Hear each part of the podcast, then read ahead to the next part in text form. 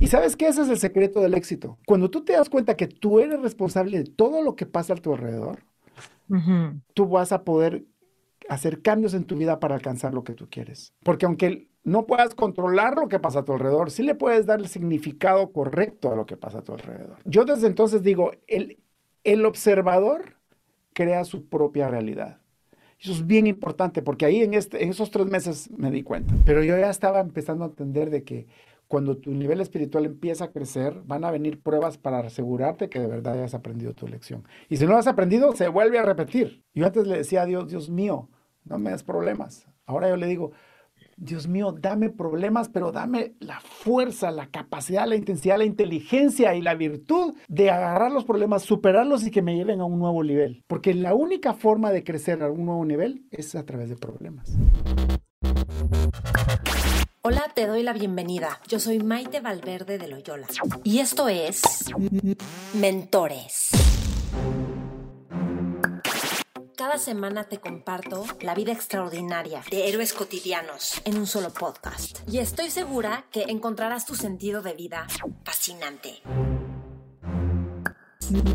Mentores.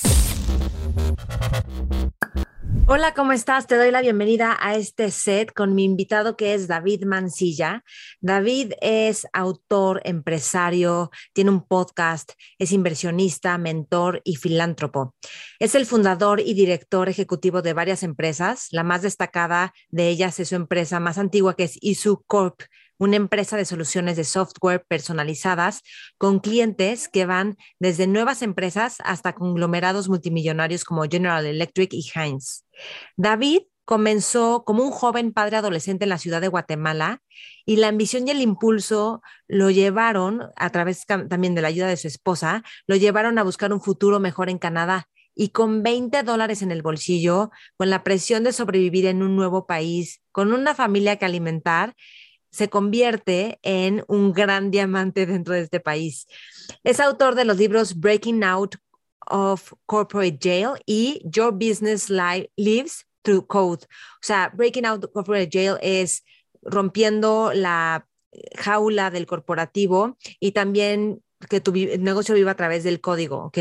Entonces, en esta entrevista hablamos de cómo redireccionar tu vida después de grandes momentos de crisis cómo lograr el 80% de resultados con el 20% de tu esfuerzo.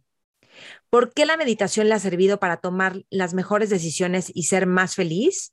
Nos cuenta cómo suceden los milagros y cómo invierte para crear independencia financiera. Estoy segura que te va a encantar esta entrevista y yo quiero saber qué es lo que más te gusta, qué es lo que más te sirve. A David lo encuentras en su página davidmansilla.com, mansilla con S, y lo tengo aquí en la descripción del video. Y te recuerdo a ti, antes de mandarte la entrevista, cada siete semanas empezamos Mentores Lab.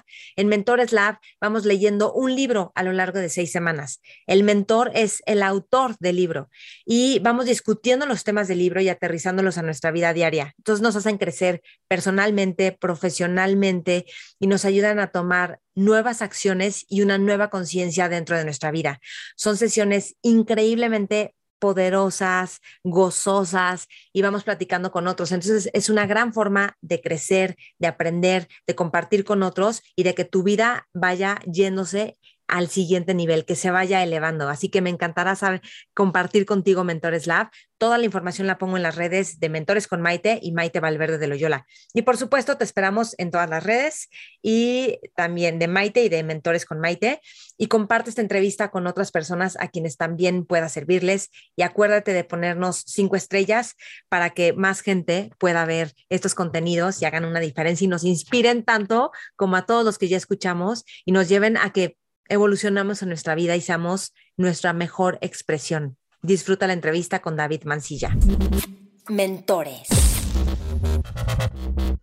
David, bienvenido. Me encanta que estés en Mentores. Este, quiero saludar a Olavo, porque gracias a Olavo nos conocimos y un gran amigo. Y pues ha sido increíble conocerte, porque fíjate que creo que eres el tipo de persona que ha dicho, yo quiero vivir la vida bajo mis propias reglas. y en ese proceso te la has rifado, te has enfrentado desafíos y al mismo tiempo has crecido un montón y ayudado a otros. Entonces, bienvenido, David. Es un placer estar aquí, muchísimo gusto. Gracias por invitarme. No, pues gracias a ti también por hacer este huequito. Y me gustaría preguntarte, que así se llama tu podcast y también tu libro, bueno, se llama Breaking Free, ¿no?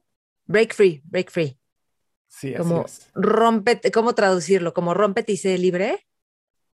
Sí, es como, eh, sí, Break Free es como rompe las barreras a tu libertad. Sí. ¿Y por qué traes esta frase por todos lados? O sea, cuéntanos un poco qué ha pasado en ti, en tu vida, que esta es como tu frase, ¿no? Sí, sabes que el, la historia de mi vida es muy interesante, ¿no? Desde que, desde que empecé a vivir, eh, siempre, quise, siempre quise liberarme, siempre quise ser mejor, siempre quise experimentar nuevas culturas. Eh, tenía mucha curiosidad desde niño y bueno, a partir de eso, pues mi vida fue evolucionando y tuve la dicha de por ejemplo, lo primero que quise ser es ser piloto aviador. Cuando tenía 10 años me enamoré de los aviones. Y ahora de grande me doy cuenta que no es la que quería era volar, sino que lo que quería era ser libre. Ole, ole, qué buena onda.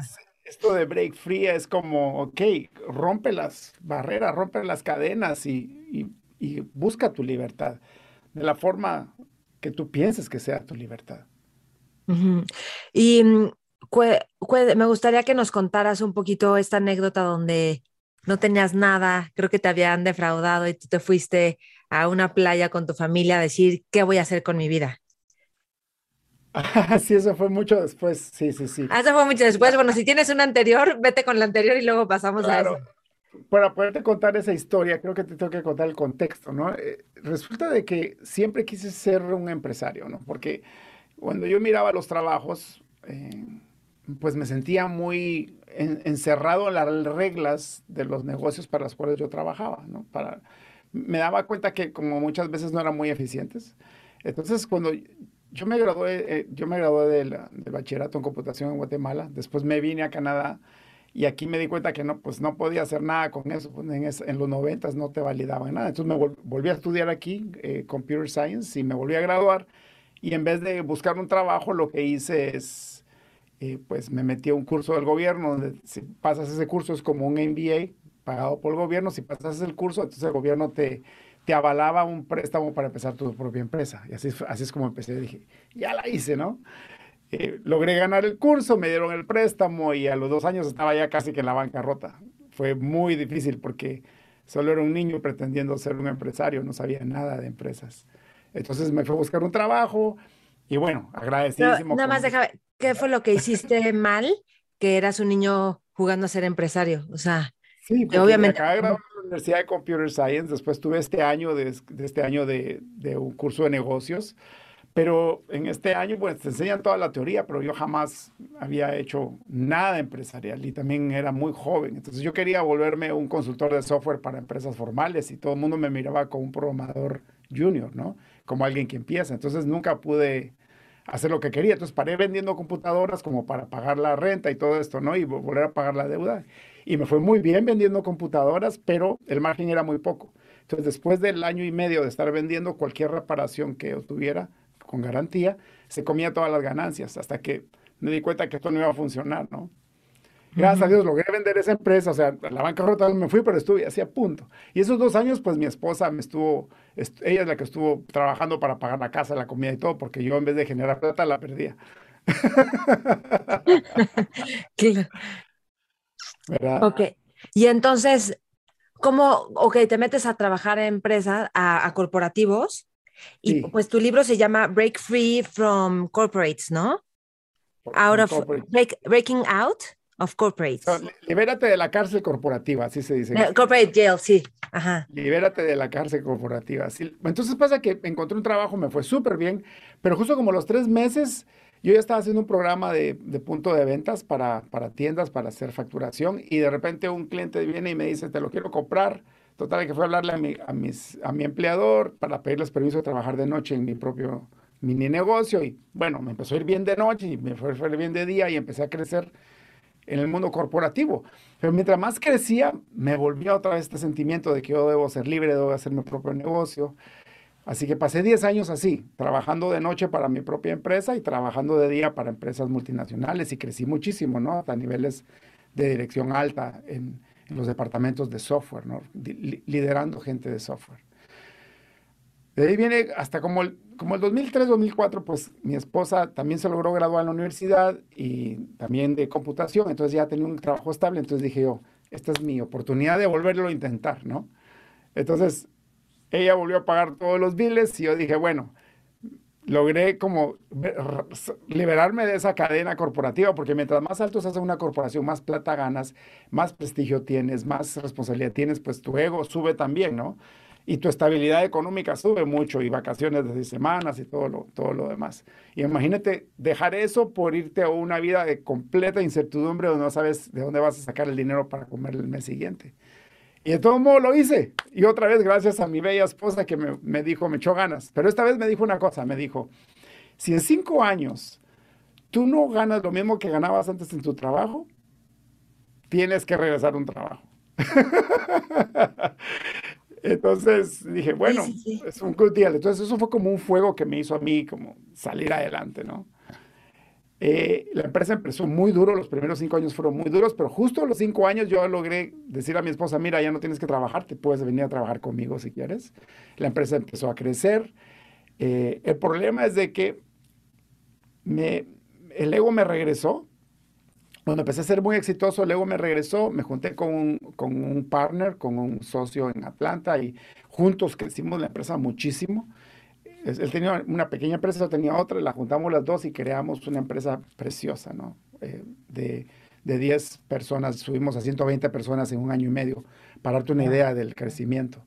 Wow. Em, y cada vez más ego, más ego, más viajes, más, ¿no? Y pues hubieron muchos conflictos entre él y yo por la definición de cómo íbamos a compartir todo y que nunca se materializó con abogados ni nada. Entonces como que yo me sentía otra vez atrapado. Entonces dije, wow, me salí de la cárcel corporativa para hacerme una cárcel más grande yo mismo. Entonces digo, yo me escapé de la cárcel dos veces. de la cárcel de, la, de mi vida, ¿no?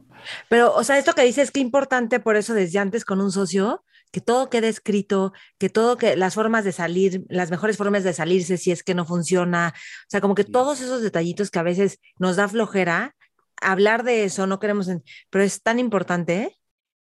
Es, mira, y no tiene que ser mucho, ¿no? Yo, yo soy de la idea de que los contratos no deben ser más de una o dos páginas, pero tiene que haber un contrato con las reglas del juego.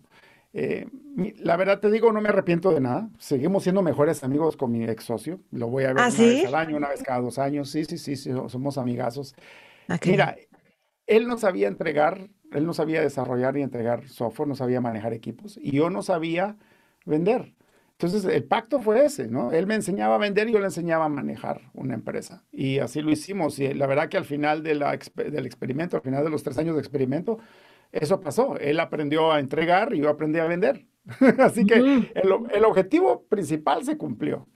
Eh, que en medio nos hayamos vuelto los dos, eh, tal vez yo más, yo más que él, ¿no? Eh, mi ego saltó muchísimo y pues sentía que no, la relación no era justa y todo lo demás.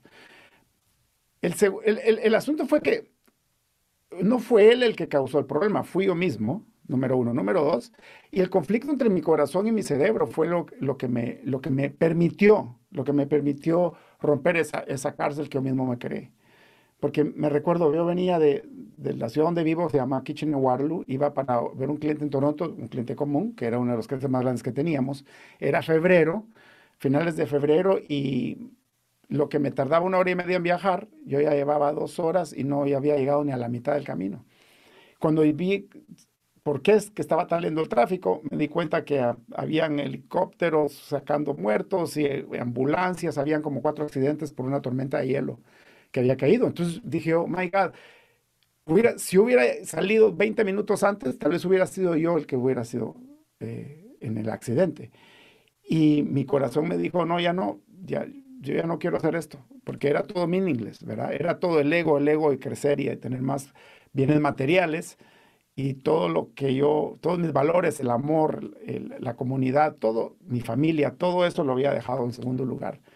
Entonces me dio un ataque al corazón. Cuando vi la primera ambulancia que empezó a llevarse gente herida, me dio un ataque al corazón, se me, se me durmió el brazo izquierdo, me asusté muchísimo y dije, no, hasta aquí nomás, ¿no? Entonces ya el corazón como quien dice, ponme atención o yo te hago que tú me pongas atención. Entonces regresé en el auto, me fui a meter a, un, a una clínica, a un hospital y bueno, al final de todo el, de todo el asunto, eh, mi doctora de cabecera me dijo, mira, David, ya están los resultados, tú eres un hombre joven, en esa época tenía 40 años, es un hombre joven, eh, ha sido mi doctora toda mi vida, ¿no? Y me dice, ¿por qué estás arruinando tu vida?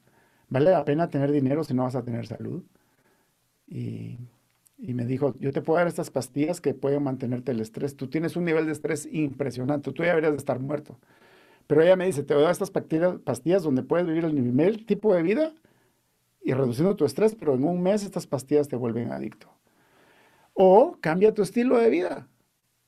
¿Por qué no cambias tu estilo de vida? Estás joven, ¿qué estás haciendo? ¿Hace cuánto no te vas de vacaciones con tu esposa? ¿Hace cuánto no miras alguna actividad de tus hijos? Y tenía cuatro años de no hacer nada así. Entonces como que, como que fue un balde de agua fría que cayó sobre mí. Dije, Dios mío, estoy destruyendo mi vida. Entonces dije, le dije a mi esposa, estaba muy mal, ¿no? Estaba temblando. Empecé a tomarme las pastillas, me las tomé un par de semanas. Eh, y le dije, ¿sabes qué? Me tengo que ir a renunciar, a, despedir a mi socio. Me metí en un avión, me fui a Atlanta, platicamos toda la mañana, nos abrazamos, nos perdonamos los dos, nos dijimos la verdad. Y le dije, ¿sabes qué? Quédate con todo. Yo no tengo la capacidad emocional de aguantar con nada y yo, me, tengo que, yo me tengo que ir de aquí. Lo único que le dije es, déjame los clientes que yo traje, que eran un par de clientes leales que tenía, tenido toda mi vida, y pues tú te quedas con todos los clientes nuevos que hicimos en los últimos tres años, ¿no? Y quédate con la mayor parte del equipo, tú ya sabes entregar. Entonces yo me quedé con cinco personas y dos clientes. Y eso no pagaba ni la renta, mucho menos el payroll, ¿no? Pero le, hablé a mi vicepresidente de operaciones, que es mi mejor amigo, se llama Félix, y le dije, mira, Félix, yo me tengo que ir, no, tengo que ir a sanarme el corazón literalmente. La doctora me dijo que tengo que cambiar mi estilo de vida. También me dijo la doctora que buscar un deporte que, con, que tuviera que ver mucho con la respiración para que me relajara. Entonces, a mí me gusta mucho el mar. Entonces le dije a mi esposa, ¿sabes qué? Saca a los niños del colegio. Uno estaba en grado, en grado 11, la, la nena estaba en grado 9. O sea, ya estaban metidos en el high school. Le dije, no me importa si pierden el año. Aquí, aquí la, la, escuela termina en junio. Y esto, yo le dije esto en abril a mi esposa. Le dije, sácalos y nos vamos. Y, y solo compra tickets de un one way y llévame lo más lejos posible que puedas de Canadá. ¿Verdad? Y bueno, compró tickets a Tailandia y nos fuimos los cuatro a Tailandia. Yo le dije a Félix, si regreso, cuando ya esté sano y ya no tengamos, y si, vamos a la bancarrota en todas empresas, pues tú tienes una gran capacidad, yo también, pues conseguimos trabajos y ya, ¿no? No es el fin del mundo. Y entonces en esa promesa nos fuimos. Yo sí le dije que no iba a aprender ni el celular ni la computadora, los iba a traer, pero no los iba a aprender hasta que me sintiera ya más sano. Dejé de tomar las pastillas eh, y pues nos fuimos los cuatro, ¿no? Y fue una aventura espectacular, espectacular. ¿Y qué hiciste en Tailandia? O sea, ¿cómo sanaste tu corazón en Tailandia? Fíjate que primero pues fuimos a Bangkok, hicimos las cosas turistas, eh, después mi esposa tenía planeado irnos a Phuket, que es el sur donde están, donde están los, las playas hermosas y todo.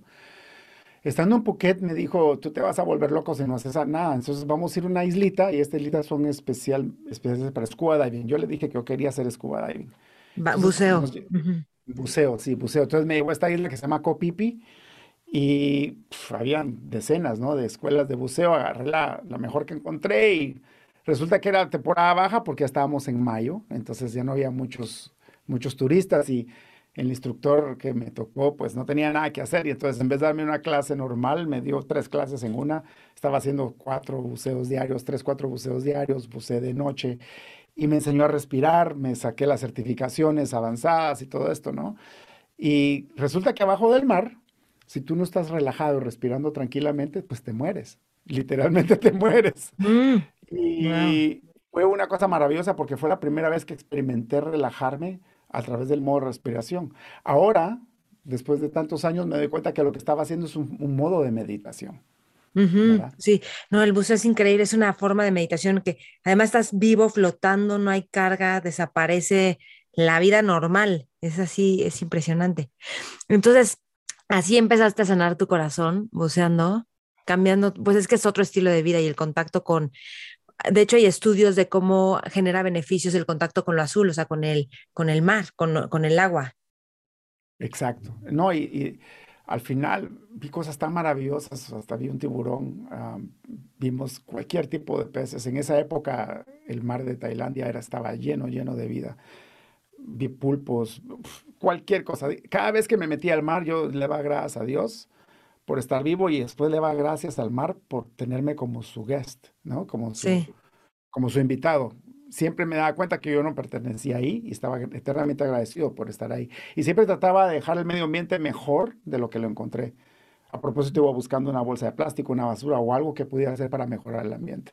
Ole.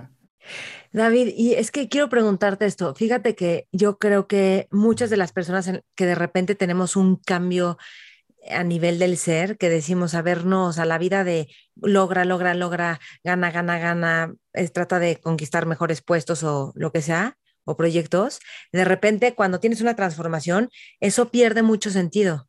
Y entonces como, ¿qué es lo que tú hiciste? ¿No? Como decir, a ver, yo no voy a morirme por ambición.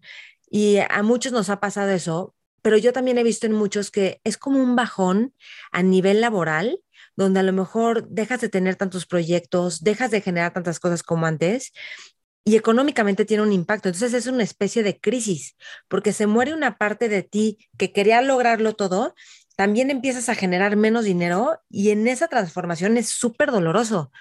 O sea, ¿tú cómo has vivido esto? Porque al mismo tiempo, pues ahorita ya nos contarás, pero regresas y empiezas a tener un montón de éxito otra vez, ¿no?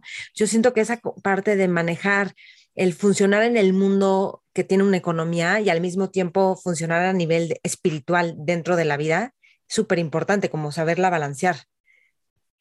Pues fíjate que yo no fui de, generar mucho dinero a generar menos. Yo fui a generar mucho dinero a gastar dinero. Yo ya no estaba generando nada. Bueno, ya no Pero tenía certeza que ibas a regresar, ¿no? Y algo ibas a hacer. La verdad te digo no, y no me importaba.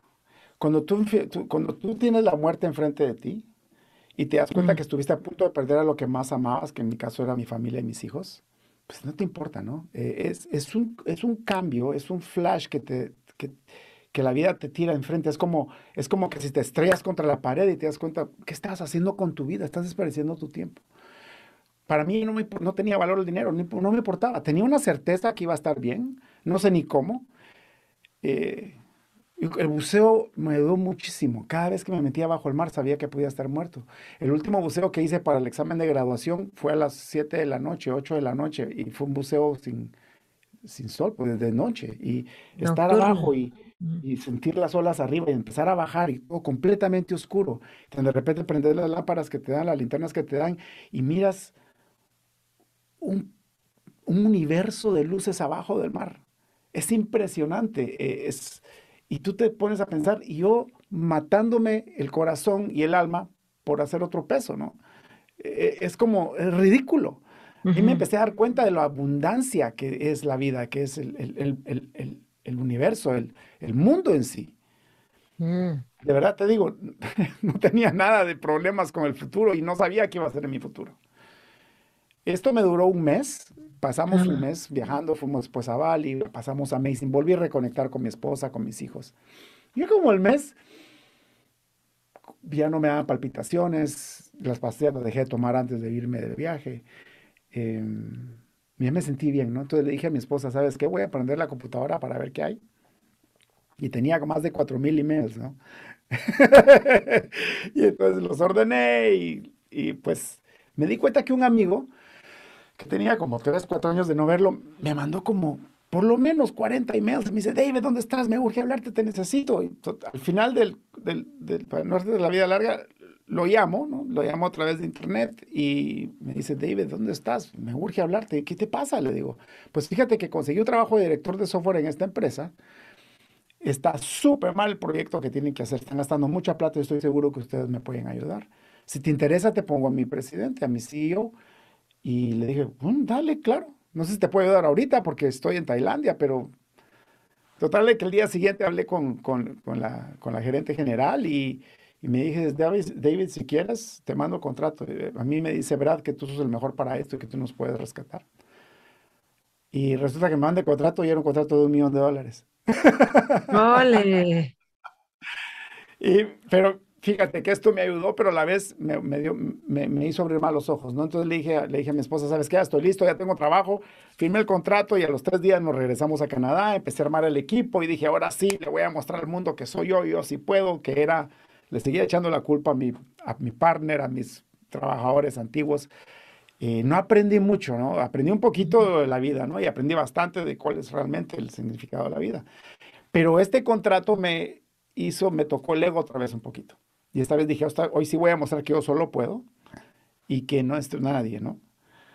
Pasan dos años más, 2011, 2012, y al final de 2012 vuelvo a estar casi en la misma situación que estaba cuando me dio el ataque al corazón. Sí, es que este es...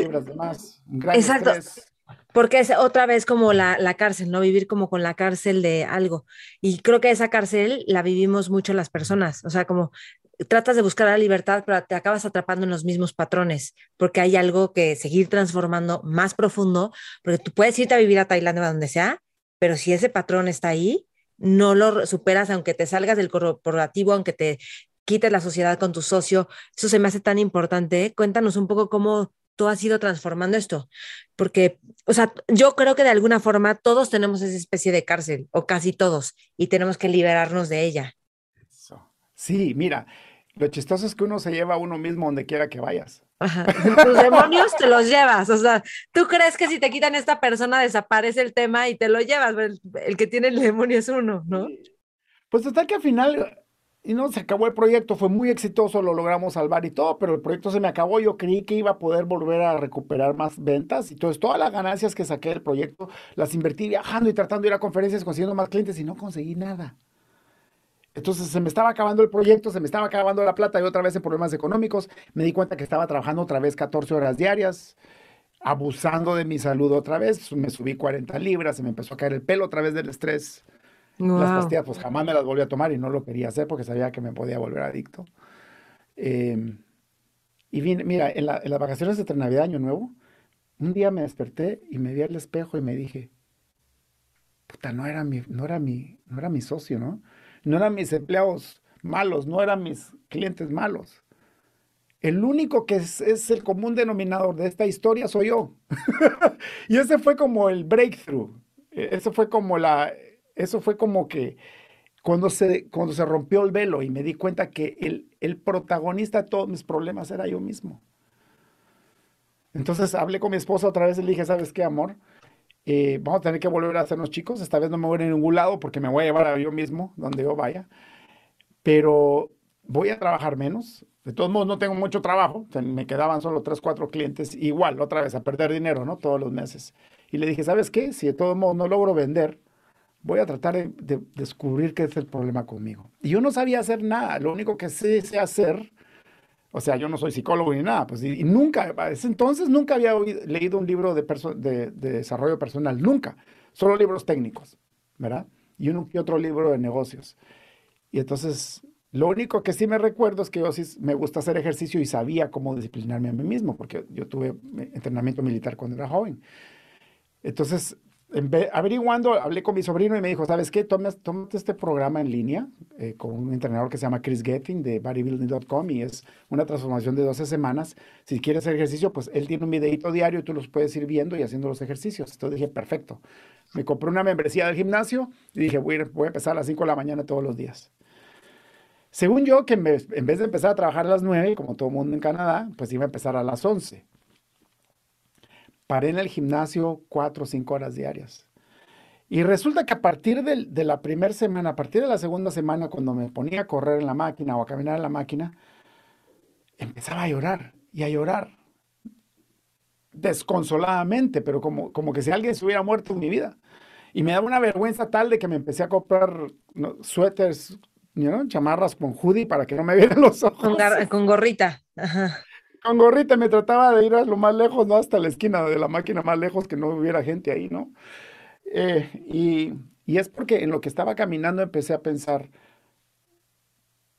tiene que haber alguien que haya pasado por lo que yo estoy pasando y que lo haya superado. Entonces empecé a buscar mentores en línea Para mí mi vida es lo que es gracias a mis mentores. Entonces empecé a, empecé a buscar, eh, encontré gente como Richard Branson, como Tony Robbins, como Andy Stanley en lo espiritual, como Joel Austin en lo espiritual.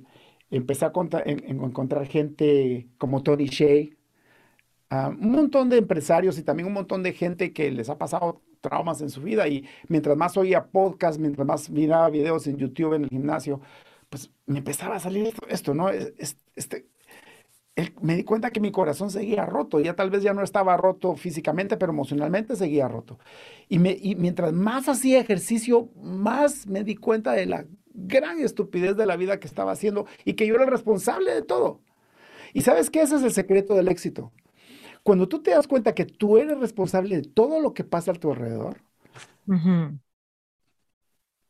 tú vas a poder hacer cambios en tu vida para alcanzar lo que tú quieres. Porque aunque no puedas controlar lo que pasa a tu alrededor, sí le puedes dar el significado correcto a lo que pasa a tu alrededor. O sea, yo, desde entonces digo, el, el observador crea su propia realidad. Eso es bien importante porque ahí en, este, en esos tres meses me di cuenta. Al final de los tres meses también encontré un chico que se llama Tim Ferris y leí como cinco veces su libro eh, de Four Hour Work Week y ahí empecé a pensar, My God, hay un montón de leyes universales que ni conozco, que si yo las aplicara a mi vida, pues sería más, más ¿Cómo qué leyes? ¿Cómo qué leyes? Como la ley del 80-20. Esta ley lo que dice es que con resultados, con, o con esfuerzos mínimos, tú vas a tener resultados máximos. Si tus esfuerzos están enfocados en, la, en, la, dirección correcta. Claro. ¿Verdad? Ese libro me cambió la vida. Y entonces, y también otra cosa que me di cuenta es de que empecé a trabajar desde las 9, empecé a trabajar a las 2 de la tarde, 1 de la tarde, solo trabajaba 4 horas diarias y el negocio empezó a mejorar. Yo dije, ¿cómo puede ser que trabajando menos este, estemos, estemos mejorando? Y resulta que yo estaba haciendo el obstáculo de mi equipo.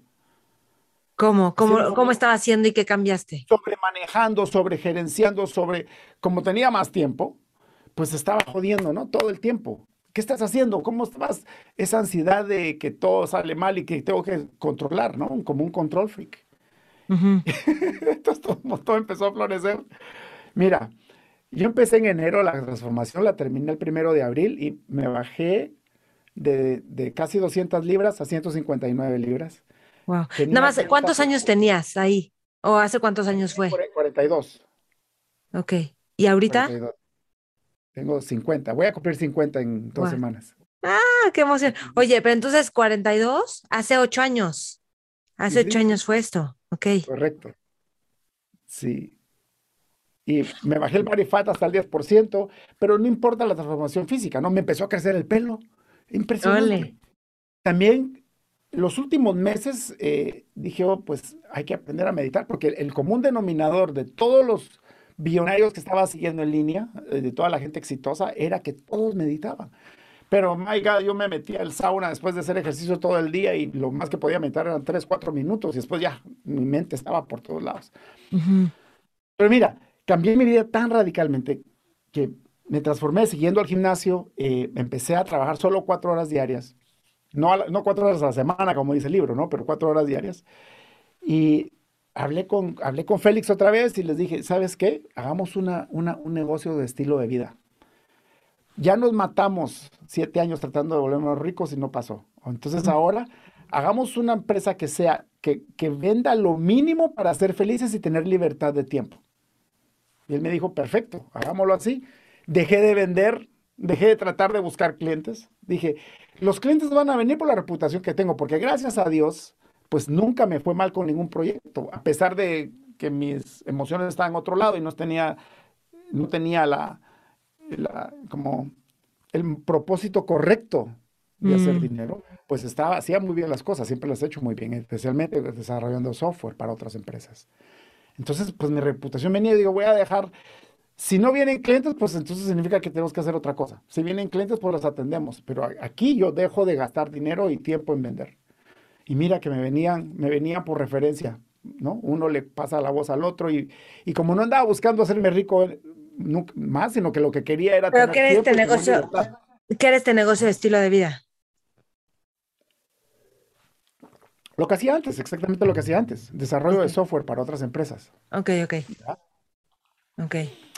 Eh, como en 2011 me fui un mes con mis hijos y cuando no hice nada, conseguí un gran contrato, eso me recordé en el 2013, que es cuando me transformé. Y entonces le dije a mi esposa, pasó ese año, el 2014 le dije, vámonos otra vez, si lo logramos una vez, pues vámonos dos meses. Y como ya estaba como en esto de, de la regla 80-20, que el 20% de tu esfuerzo que genera 80% de lo que quieres lograr, pues nos volvimos a ir.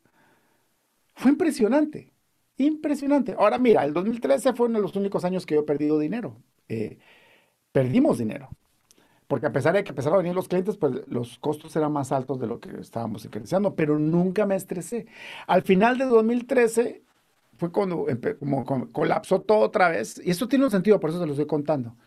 Colapsó todo otra vez y mi office manager Marlene me dice, David, no nos alcanza para pagar la planilla este mes. Y en Navidad siempre la pagamos unos días antes para que la gente pudiera comprar sus regalos navideños, ¿no? Y me dice, no sé qué vamos a hacer, pero no hay dinero, ya las cuentas, todo está, todo está maximizado, ya no podemos sacar dinero de ningún lado. ¿Qué vamos a hacer? Yo le dije, no tengas pena, un milagro va a pasar. Y mira, es de las primeras veces en mi vida que tenía un gran problema encima, pero mi mente, mi alma, mi corazón estaba en sincronía con mi cerebro, mi espiritualidad nunca había estado tan grande. Yo le dije, tranquila, un milagro va a pasar, ya vas a ver. Y nunca lo dudé. Dos días ahí, Marlene llorando. Ella llorando porque no sabía cómo le iba a pagar a la gente, porque es la que paga a la gente, no yo, ¿no? Dos días antes de, tener que pagarle a todos, nos vino, me nos vino una carta del correo del gobierno de Canadá. Yo dije, de plan nos van a cobrar impuestos encima de todo, ¿no? Abro la carta y es no solo el dinero de, pagar la planilla del mes de, de diciembre, sino también el del mes de enero. Y la carta lo que explica es de que estos son, eh, esto, es una... ¿Ayuda? Es, una ayuda del gobierno porque yo había aplicado en 2010 y 2011 a un, programa de Canadá que se llama SRD, Research, uh, Research and Development Tax Credits. Y yo lo había aplicado, se me había olvidado, y pasó mucho tiempo lo que ellos lo aprobaron, que básicamente el gobierno, si tú estás haciendo algo para innovar, eh, el gobierno, si realmente estás innovando la sociedad y el país, estás beneficiando al país con tu innovación, el gobierno te revuelve parte de lo que tú te invertiste en eso. Y no solo me aprobaron un año, sino me aprobaron los dos años y me lo mandaron todo de un solo. Justo dos días antes que tuviera que pagar planilla. Ahí dije yo, si yo me vuelvo a estresar en la vida, es porque quiero. Y Marlene no lo podía creer, fue un milagro, literalmente fue un milagro. Wow. ¿Cómo puede ser que se tardaron dos años en aprobar algo así, no? Y que se me había, se me olvidado por completo.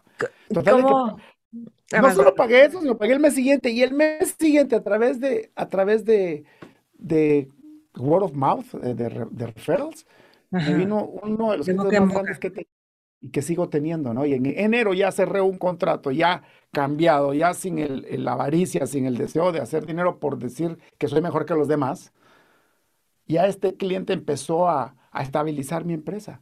Pero yo, yo seguía sin vender. 2014 eh, fue precioso, empezamos a ganar plata. Le digo yo a mi, le decía yo a, mi vicepresidente de, finanzas, solo quiero crecer 5% al año. Porque si no crezco algo, entonces empezamos a, a chiquitarnos. Pero 5%, solo mantenernos. ¿Y sabes qué pasó? Me iba dos, tres meses al año de, a dar la vuelta por el mundo con mi familia. Eh, seguía trabajando cuatro horas al día. Seguía no vendiendo.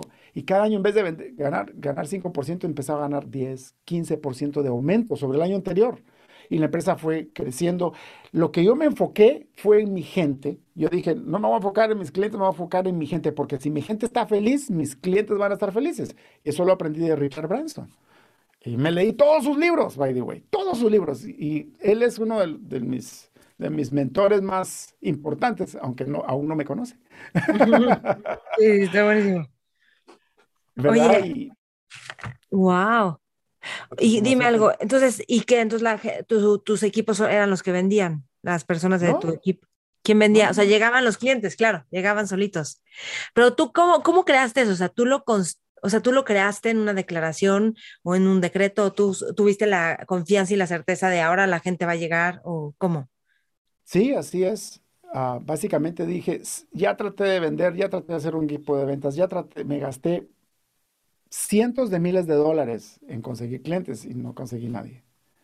Entonces dije pues si esto no funciona, mejor dejemos que los clientes vengan a nosotros. También me di cuenta que los, los siete años anteriores me di cuenta que la mayor parte de los clientes más importantes vinieron solitos. Yo no mm. los fui a buscar. Claro. ¿Te das cuenta? Sí. Y en una empresa de servicios como la mía, ojo, ¿ah? esta es una empresa de servicios como la mía. Y by the way, ahora sí tengo un equipo de ventas y sí vendemos muy bien. Pero en esa época, lo que más valía era la reputación y, la calidad del trabajo que estamos haciendo a, los demás. Porque los clientes se hablan entre ellos. ¿verdad? ¿No te ha pasado que hay una tienda que vende pasteles y nadie, nunca hacen un centavo publicidad, pero se llena y siempre viene la gente y siempre viene la gente y cada vez hay más cola? Es porque sus pasteles son tan buenos que con cinco que los hayan probado, esos cinco les dicen otros cinco, estos cinco y, y se vuelve popular. Eso es lo que me estaba pasando a mí. Exactamente lo mismo. A ver, quiero hacer unos paréntesis de cosas que has dicho. Entonces, este, ¿qué más le has aprendido a Richard Branson? ¿Qué más te ha cambiado? Richard Branson, Tony Robbins, o sea, estos mentores con los que te empezaste a clavar y que te empezaron a cambiar. El que más me identifico es con Richard Branson. La segunda persona que más me identifico es Tony Robbins, aunque he cambiado mucho mi estilo de vida después de haberme graduado de Tony. Pasé muchos años con él. Y a él sí lo conozco de persona, por dicha, por dicha le he podido hablar un par de veces.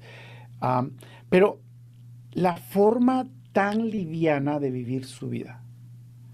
Eh, si tú miras la vida de Richard, él le gusta hacer cosas extremas. A mí también me gusta hacer cosas extremas.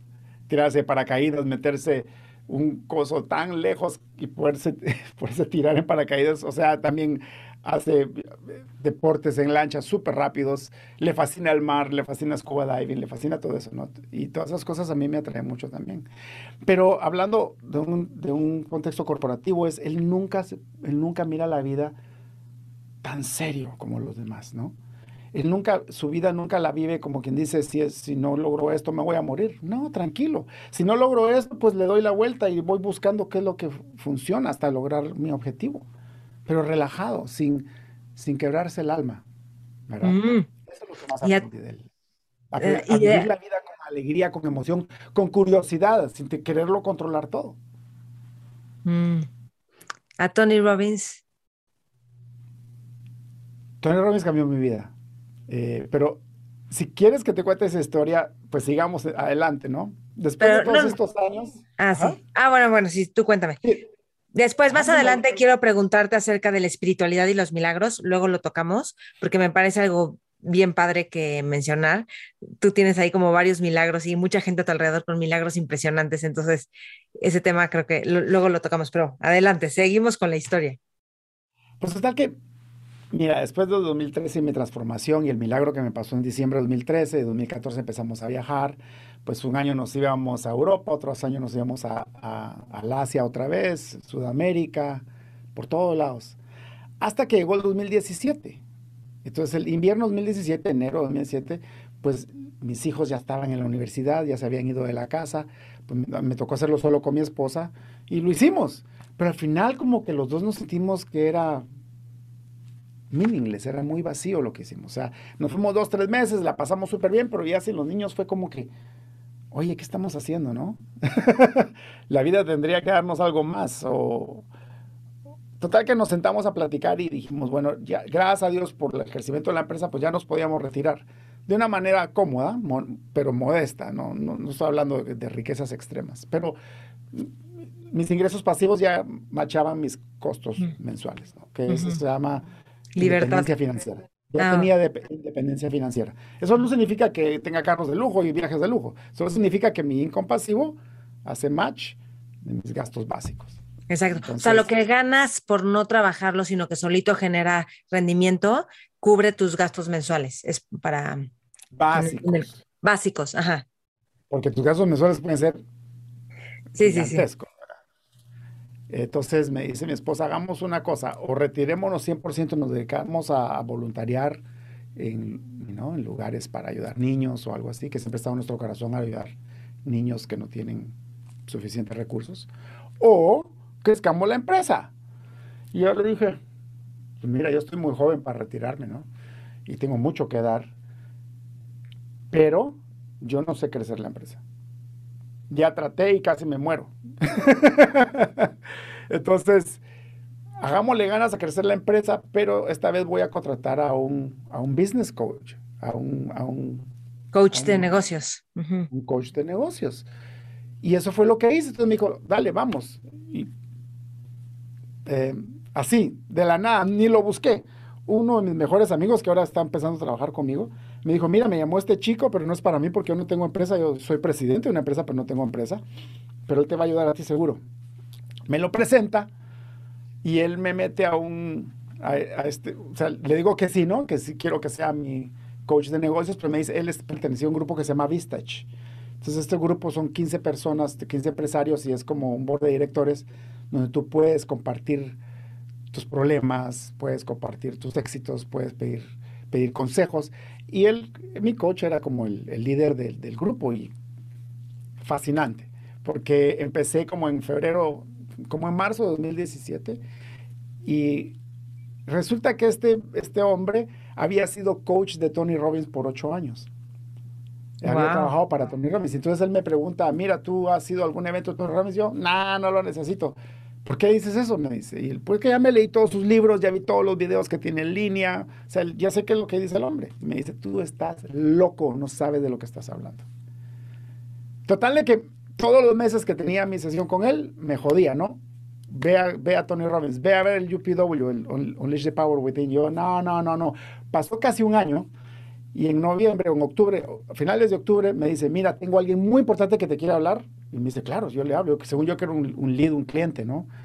¿Y qué es el otro lado? Había un vendedor de Tony Robbins que dice, mira, me habló tu, tu coche de negocios y me convenció que te diera dos tickets por el precio de uno para el, para el UPW que va a ser en noviembre en West Palm Beach. Y yo me quedé, ¡Uy! este me puso y no le pude decir que no porque me puso como en la presión. Compré los dos tickets y voy a la casa. Y le digo a mi esposa, vamos a ir a ver a Tony Robbins. mi esposa, estás loco, yo no voy a eso. Total que dije, híjola, me va a salir el mismo precio el ticket porque ella no va a querer ir, ¿no? Pero hablando todos en grupo, en familia, pues mis hijos eh, le dijeron, bueno, ve un día, si no te gusta, pues es, aquí, aquí estaba frío y ahí está lindo el clima, así que puedes ir a pasear y a ver el mar, el mall, ¿no? No tienes que ir a la conferencia. Total que ella vino conmigo, fuimos y yo, yo no podía creer, porque yo estaba, mi, mi mentalidad estaba en crecimiento otra vez, pero un crecimiento ya no para mí, sino ya para agregarle valor al mundo. Una de las cosas que empecé a hacer en 2013 sin estar ganando dinero es empezamos a contribuir. Encontramos una, una escuela de bajos recursos en Guatemala, corrida por una caridad canadiense, y empezamos a yo le dije a la, a, la fundadora, le dije, ¿en qué puedo ayudar? Yo no, te, no tengo mucha plata, pero lo que yo pueda te doy. Y me dice, mira, los niños vienen esponsoriados, que les pagan, pero nadie les da de comer. Y estos niños vienen sin, sin comer el, el estomaguito y sin comida, pues les cuesta mucho aprender. Si tú puedes darles almuerzo, dinero para almuerzo, pues sería fabuloso. En esa época eran 30 niños. Yo le dije, ¿sabes qué? Pues a este mes tengo, y mes con mes ahí miramos. Y bueno, desde el 2013 que lo seguimos ayudando, ahora son más de 130 niños y ahora desayuno y almuerzo. Y yo creo que eso es la atribución del crecimiento, porque desde que empecé a crecer en 2013, que fue el año que perdí dinero, empecé a dar incondicionalmente con todo mi amor. Entonces ya el crecimiento ya no era solo para mí, sino era para ver cómo ayudo incondicionalmente a los demás, cómo doy amor incondicional al mundo. O sea, ese vacío que sentiste con tu esposa cuando no fueron los hijos, dijeron, dijeron ok, ¿qué hacemos? ¿Algo falta aquí? Y empezaron a dar. No, eso fue antes, empezamos a dar desde antes. ah, desde antes, ok, ok, ok. Entonces, fíjate que hay estudios que muestran que los que dan más generan más dinero. O sea, les va mejor económicamente, ¿sabías? Porque hay como, hay, hay un algo ahí que ellos dan más y generan así como muchísimo más. ¿Recuerdas que estábamos hablando de las leyes universales? Sí. Pues hay otra ley. Son las dos leyes que más digo. Es la ley de dar y recibir. Ojo, la ley no es de recibir y dar. La ley es de dar y recibir. Tú das primero y luego recibes. Mm. Pero el secreto es dar sin esperar recibir nada. Si tú das con esperando recibir algo, entonces ya tienes un interés personal y entonces la ley se rompe. Es dar incondicionalmente, sin esperar recibir nada, pero la ley se cumple y lo recibes. Que no tiene que ser necesariamente dinero, ¿no? Puede ser dar tiempo, entrega. Es, más, el dinero es lo más fácil que hay. Es bien fácil escribir un cheque. Ve a dar tu tiempo, a ver qué tal te va. Es mucho más difícil. Sí. ¿Verdad? Sí, sí, sí. Y que por cierto, también hay estudios que muestran que la gente que da más de su tiempo sin burnout, sin quemarse, tienen vidas muchísimo más plenas y con sentido. Impresionante, ¿no? ¿Sabes qué yo atribuyo el milagro del milagro del cheque del gobierno de diciembre? Lo atribuyo por haber empezado a dar antes de tener, porque no teníamos, estábamos perdiendo plata todos los meses. Yo aún así estaba tratando de ayudar a, este, a esta escuelita, ¿no? Y, y, vino, pero yo no estaba esperando recibir nada. Es más, cada vez que damos el, el pago mensual que lo seguimos dando es, es una gran bendición. Entonces, nos vamos al 2017 después de todo esto y, y ya cuando yo digo, pero ¿por qué quiero crecer la empresa si ya estoy bien? Bueno, porque así puedo dar más. Y es exactamente lo que fue aprender con Tony Robbins en ese, en ese evento. Eh, una de, las, de sus frases es, I am meant to grow, so I have more to give. Yo tengo que crecer más, así tengo más que dar. Él, por ejemplo, su misión en esa época era darle de comer a un billón de personas. ¿Sabes que ya lleva casi 700 millones? Ya, ya, lo va, ya lo va a lograr. Entonces, es esa cosa. Mira, Dios ha puesto en, tu corazón, en tu espíritu, en tu alma, en tu cuerpo, una capacidad ilimitada de generar abundancia. Ilimitada. Pero lo tienes que hacer por las razones correctas. Porque si tú lo haces por las razones incorrectas, vas a generar un karma tan malo. ¿Cuáles son las razones correctas? ¿Cómo? ¿Cuáles son las razones correctas? Hacer este mundo un mejor lugar. Dar al que necesita. En serio. ¿Tú sabes quién ha sido la mujer más rica del mundo? La Madre Teresa. Mm. Ella fue la mujer más rica del mundo. ¿Cuándo tú ella la viste con necesidades económicas? Nunca. Y ella sí, sí quedaba su tiempo, ¿no? ¿Tú sabías que eventualmente su caridad se volvió rica? Y la fueron a traer un avión privado para ir a, ir a, ver, el board de directores. Y ese día despidió todos y lo vendió todo y lo regresó todo de vuelta a su, a su labor en, la India. Wow. ¿Mm? Porque la ley de recibir no la puede romper. Es como tratar de romper la ley de la gravedad. Es exactamente lo mismo. También la ley, la, ley del 80-20, la ley de mínimo, de, esfuerzos mínimos, esa siempre se da. Tú te puedes matar la vida tratando algo. Y después cuando te das cuenta, vas a realizarte de que solo fue el 20% de tu esfuerzo lo que logró alcanzar lo que tú querías alcanzar. El resto es esfuerzo en vano. Yo a veces me cuestiono eso porque justo es como, ¿conoces esa frase de, que se llama que la suerte nos agarre trabajando? Porque, o sea, tú estás, siempre que tú estés como en movimiento y generando cosas, ahí de repente suceden estos eventos fortuitos. O sea, de hecho, tienen más suerte las personas que se están moviendo constantemente y tienen más riesgo también, pero te arrepientes menos, o sea, te arrepientes más de lo que no hiciste. Entonces, al mismo tiempo yo también pienso que digo, es que de repente fue tan fácil, pum, como que algo sucedió y se dio un contrato o lo que sea, ¿no? Cuando yo era actriz, mis personajes se dieron de la forma más sencilla, pero yo decía, pero gracias a todo lo otro que he hecho que no se ve, creo que eso también hizo que sucediera esto. Claro. Sí, y es tiempo de preparación. Por ejemplo, yo en el gimnasio, yo estaba yendo de cuatro a seis horas al día al gimnasio. ¿Sabes mm. cuánto ejercicio hago ahora? ¿Cuánto? Lo de la levantar pesas y todo lo demás lo hago de dos a tres veces al día, no más de 20 minutos. Y tengo los mismos resultados que tenía seis horas. Los mismos. Ese está muy cañón en el ejercicio. Hay gente que también en una época se mata, ni siquiera se les nota en el cuerpo. Y luego empiezas a hacer menos y es mejor. Yo descubrí unos ejercicios hace seis meses Pero, o sea, David, yo me mataba haciendo ejercicio, estaba más gordita, así. Em, descubrí estos ejercicios, no, y ¡fum! Así, es media hora diario. Y además nado, ¿no? Porque es un placer para mí nadar, pero yo sé que un día podría bajarle a, la nadada, pero está cañón, o sea, me he estado dando cuenta como menos esfuerzo causa más resultados. O sea, no es echar la flojera, sino menos esfuerzo, es más fácil, o sea, como es smooth. Eh, mira, es que no se trata de no hacer nada, sino que se trata de hacer lo que te gusta. ¿okay? Cuando tú haces lo que te gusta ya no es esfuerzo. ¿Verdad? Por ejemplo, para ti nadar es un placer. Pues nadas y es un placer y resulta que estás haciendo ejercicio al mismo tiempo, pero ya no es un esfuerzo. ¿verdad? Por ejemplo, yo también, yo camino por la pandemia, me compré un, un escritorio que tiene una banda abajo y camino de 8 a 15 kilómetros diarios, depende del día. Y ni cuenta me doy y me fascina caminar en lo que trabajo. Pero eso ya no es esfuerzo, eso me gusta. Si tú me sientas dos horas, viste que estoy parado, no puedo estar sentado. Si me sientas dos horas enfrente de un escritorio, me vuelvo loco. Ese es esfuerzo. Exacto, sí. Entonces, que quede claro que no se trata de ser un vago, ¿no? al menos que quiera ser un vago. Lo que se trata de ser inteligente en donde pones tu máximo esfuerzo. Eso, y cómo, o sea, cómo lo alineas con el tema de la disciplina y los hábitos, porque hay veces que no es, se te va a antojar hacer algo que no siempre es fácil y que hay cosas a las que les vas agarrando el gusto con el tiempo. Exacto. Sí, sí, sí. Otra cosa que tú haces, por ejemplo, lo que yo hice es como me di cuenta que son estos 20, 20 o menos, ¿ah? 20 o menos porcentaje de mi tiempo para alcanzar un objetivo. Entonces dije, bueno, entonces puedo hacer varias cosas a la vez, ¿no?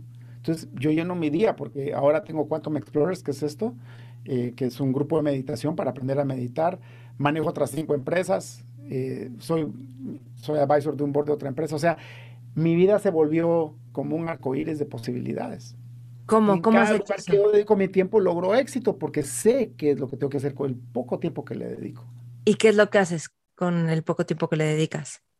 Descubrir cuál es lo que me da el resultado que ando buscando. ¿Cuál es lo mínimo que yo puedo hacer para darme el máximo resultado que ando buscando? Ok. Oye, a ver, quiero que me cuentes de la meditación, que mencionaste la meditación, que la gente que seguías meditaba, que viste que gente con mucho éxito meditaba. ¿Cómo, o sea, qué es lo que a ti te da la... Oigan, que por cierto, déjenme les cuento que David y yo estuvimos en el mismo retiro en diciembre, pero no nos conocíamos. Qué chistoso. Increíble, ¿no? sí, sí, sí. Pero bueno, este, pero mm, ¿qué es lo que te ha dado la meditación? Para ti, ¿qué es meditar? Cuéntanos de eso. Que bueno, yo pues te cuento que tengo una maestría en mindfulness, o sea, y tengo así más de 10 años clavadísima con la meditación, comparto con otros en formaciones, formando otros maestros, o sea, padrísimo. Pero bueno, lo, más interesante es que yo me di cuenta al cabo del tiempo de que cualquier esfuerzo de desarrollo personal es un desarrollo espiritual. Mm. Y eso me doy cuenta hace como un año, ¿ah? recientemente me di, fui para atrás y dije, my God, todos los libros de, de self-help, todos los libros de personal development, todas las conferencias que fui, todas las cosas que traté de hacer para aprender a mí mismo a crecer, es una experiencia espiritual, es un crecimiento espiritual también. Eh, eh, yo seguía meditando mis cinco minutillos, ¿no? De, vez en cuando, no todos los días. Cuando iba al gimnasio lograba meterme al, sauna y al sauna a 90 grados Celsius. Hasta después de estar 10 minutos, 10, 15 minutos de grados Celsius, podía hacer 5 minutos de meditación. Y me sentía bien porque lograba desconectar mi cerebro, estando consciente. Voy con Tony Robbins, voy al UPW y sin darme cuenta, él me empezó a enseñar a meditar. Tiene muchas partes en su, muchas partes en su conferencia. Sus conferencias son intensas, 13, 14 horas diarias y eso te hace caminar en fuego, es increíble. Lo recomiendo muchísimo. Y yo soy un hombre que tiene mucha energía, por eso que camino tanto, tengo mucha, mucha energía. Y él te, te hace saltar, te hace brincar, te hace gritar y después te entra meditación sin llamarle meditación y unas meditadas increíbles, este, regresiones a tu niñez para perdonarte a ti mismo o para darte amor y después, después visiones al futuro, quién quieres ser en el futuro y verte así ya prosperado y jalarte de tu presente a tu futuro. Y, y ni sabía que estaba meditando, no sabía que era meditación eso. Era mindful meditation, pero eh, lo hace de una forma tal de que de todos modos me gastaba físicamente en estar saltando 10 horas en el día y después, boom, al final una linda meditación. Y me gustó tanto porque dije, con esto voy a crecer mi negocio. Todavía no sabía que estaba meditando. Después, el año siguiente, en 2018, pues me volví, eh, empecé a irme con un grupo élite que ellos tienen que se llama Platinum Partnership. Todavía no era miembro del grupo, pero tenía muchos amigos ahí, entonces ellos me iban jalando a todos a todos sus eventos. Al final del año de 2018 me metí al, al partnership, ahí fue donde conocí a nuestro querido amigo Lavo. Mm. Y ese año 2019 fue de gran crecimiento, pero también gran crecimiento y grandes challenges. Porque eh, cuando tú te metes a un ambiente que te sientes fuera de lo, de lo fuera de él, o sea, sientes, yo, yo sentía en ese grupo, sentía como que no pertenecía, ¿no? Toda la gente que estaba ahí tenía mucho más plata que yo, toda la gente tenía muchos más accesos económicos, más vividos que yo en sentido de experiencias, ¿no? yo, puro poquito mojado, ¿no? ¿qué estoy haciendo aquí? y entonces, ¿qué pasa? Tu ego se sale para protegerte. Entonces, me acuerdo que la primera conferencia que fui una, fue una conferencia financiera con billonarios y, hasta llegó Tony Blair, el ex, el ex primer ministro de, de Inglaterra, ahí, estaba con nosotros. Y también se me subió el ego. Dios mío, entonces regresé a la casa y le digo a mi mujer, quiero comprarme un reloj de 100 mil dólares y tener un, un yate y, voy a tener un avión privado eventualmente. Y, y era, era, todo mi ego y no me había dado cuenta. Pero es tan lindo lo que Tony hace con su grupo, de que justamente el siguiente, el siguiente evento nos manda a Cambodia a todos. Y nos lleva a uno de los países más pobres del mundo. Y nos pone en el hotel más caro que he estado en mi vida, un Rosewood Hotel en medio de la ciudad de, en Cambodia y no podía creer. El día siguiente nos llevan a, los, a los campos de, Killing Fields, no sé cómo se hace en español, a los campos donde mataron a tres millones de personas, porque hubo un genocidio como el, eh, como el holocausto. Y te llevan a ver los huesos y después nos llevaron a un basurero a ver cómo viven cientos de niños comiendo basura. Y después regresar a este hotel con gran lujo, me dieron ganas de vomitar. el contraste fue tan grande. Y el día siguiente nos lleva a un orfanatorio que tiene ocho pisos y están rescatando a los niños del, del basurero. Y, tú miras, Dios mío. Ahí me di cuenta que otra vez se me infló el ego. El mismo aquel ego que me dio el ataque al corazón. Y dije, Dios mío, esto... entendí, ¿no? Entendí que el ego es necesario, que el ego te protege. El ego es el yo, es tu, es tu, el ego es tu, es tu personalidad, es tu individualidad. Pero yo lo pongo de esta forma si tú pones, el, imagínate que tú sos un carro, ¿ok? O tienes un carro. El ego es la gasolina que hace que el carro camine. Pero si tú pones el ego a manejar, pues el carro se incendia. Entonces el ego no tiene que manejar tu vida. El ego es, la energía que te dice yo soy David Mancilla y yo soy diferente a los demás, pero a la vez somos todos uno. Entonces en su lugar el ego es perfecto, pero no dejes que el ego maneje tu vida, sino pues con este coso de, en este coso de Cambodia, yo, ahí fue donde yo empecé realmente a darme cuenta que había algo más aquí. Que dije, ok, número uno, tengo que aprender a manejar estas situaciones. Mis emociones estaban hasta arriba y hasta abajo. Y dije, Dios mío, ¿qué está pasando? Y ahí una de las personas que iba conmigo me dijo, ¿sabes qué, David? El problema es que tú no te has dado cuenta que todo lo que tú quieres y todo lo que tú necesitas ya está dentro de ti. Y me, me hace así aquí en mi corazón. Yo me quedé pensando, Dios mío, eso es tan profundo, me tomó un año. Me tomó un año entender lo que ella me dijo. Así que no pretendo que nadie que está escuchando este, esta charla no lo entienda de inmediato, pero lo que ella dijo es cierto. Al final del día, todo está dentro de nosotros. ¿Verdad? Y pues seguí con el grupo, hice casi 11, 10 o 11 UPWs in a row, o sea, 11 eventos de, de Tony in a row, y cada vez te, tienen que ir, ¿no? Ese evento es trascendental. Eh, cada vez mío, mejorando y mejorando, mejorando. Ese fue el año 19, fue el año que mejor ventas tuve en la empresa, así exponencial. Pero resulta que a final del año, uno de nuestros clientes, el cliente más grande, no nos pudo pagar. Y otra vez casi en la bancarrota. 2019, ¿ah? Todas las ganancias del año entero esfumadas en una hora. Uf. Y encima estoy parado en el, auto esperando a que el semáforo se ponga en verde y viene un six-wheeler, un trailer enorme y me, me choca atrás y me deshace el carro. Eh, duro. Pero yo ya estaba empezando a entender de que cuando tu nivel espiritual empieza a crecer, van a venir pruebas para asegurarte que de verdad hayas aprendido tu lección. Y si no lo has aprendido, se vuelve a repetir. Yo antes le decía a Dios, Dios mío, no me des problemas. Ahora yo le digo, Dios mío, dame problemas, pero dame la fuerza, la capacidad, la intensidad, la inteligencia y la virtud de agarrar los problemas, superarlos y que me lleven a un nuevo nivel. Porque la única forma de crecer a un nuevo nivel es a través de problemas. Wow, sí, uff. Sí, está increíble esto que estás diciendo. O sea, lo puedo ver en mi vida, que de repente pasan cosas que dices, pero es que esto yo no lo quería. Yo había planeado que esto así no iba a ir. Y, y sí, como eso hace que te abra la conciencia, el corazón, la empatía, el, el ablandarnos después de como formas de vivir como a lo mejor rígidas desde que las cosas vayan bien, no sé, pero lo puedo ver y en mí. Y quiero preguntarte, entonces, ¿qué, ¿Cómo meditas? ¿Qué haces tú en la meditación? Porque estábamos platicando el otro día de eso y, bueno, tienes experiencias muy padres, pero ¿cuál es tu relación con la meditación y qué es lo que estás haciendo? Pues sabes que a causa de, ese, trauma que tuve en mi vida, también muchos problemas familiares, eh, todo el mismo mes de noviembre de 2000. Ese del choque de, y otros problemas. El auto, el cliente que no nos pudo pagar, tenía un montón de empleados y empezamos a perder dinero todos los meses otra vez y no es alegre, ¿no? Wow. Eh, que me encanta que cuentes esto porque también en un sentido puede sonar tu historia como, wow, entonces ya puso la empresa otra vez y ya le empezó a ir bien y ya fue a Tony Robbins y ya no sé qué. Cuando para siempre. Ajá, exacto. Y es como, no.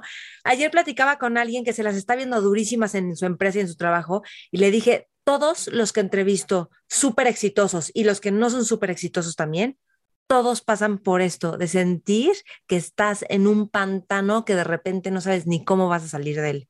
Todo mundo pasa por esto. Es como un denominador y mientras más creces, más problemas tienen. Es más, la vida favorece a los que más problemas logran resolver. Si tú miras a Elon Musk, que ahorita es el hombre más rico del mundo, mira los problemas que está resolviendo. Está llevando gente a la, a la estación espacial 10 veces más barato que lo hiciera la NASA tiene pensado llevarnos a Marte. Está, está ayudando al medio ambiente con sus carros eléctricos, está metido en todo. Los problemas que él, que él ha logrado sobrepasar y que tiene todavía, cuando sacó el modelo 3 casi se va a la bancarrota otra vez y cuando lo habla en su entrevista casi se pone a llorar. El hombre más rico del mundo. Sí. Entonces eso es, ¿verdad? Es, no es no tener problemas, es que Dios te dé la fuerza y la inteligencia para sobrepasar los problemas y que te sirvan de gradas para llegar a otro nivel.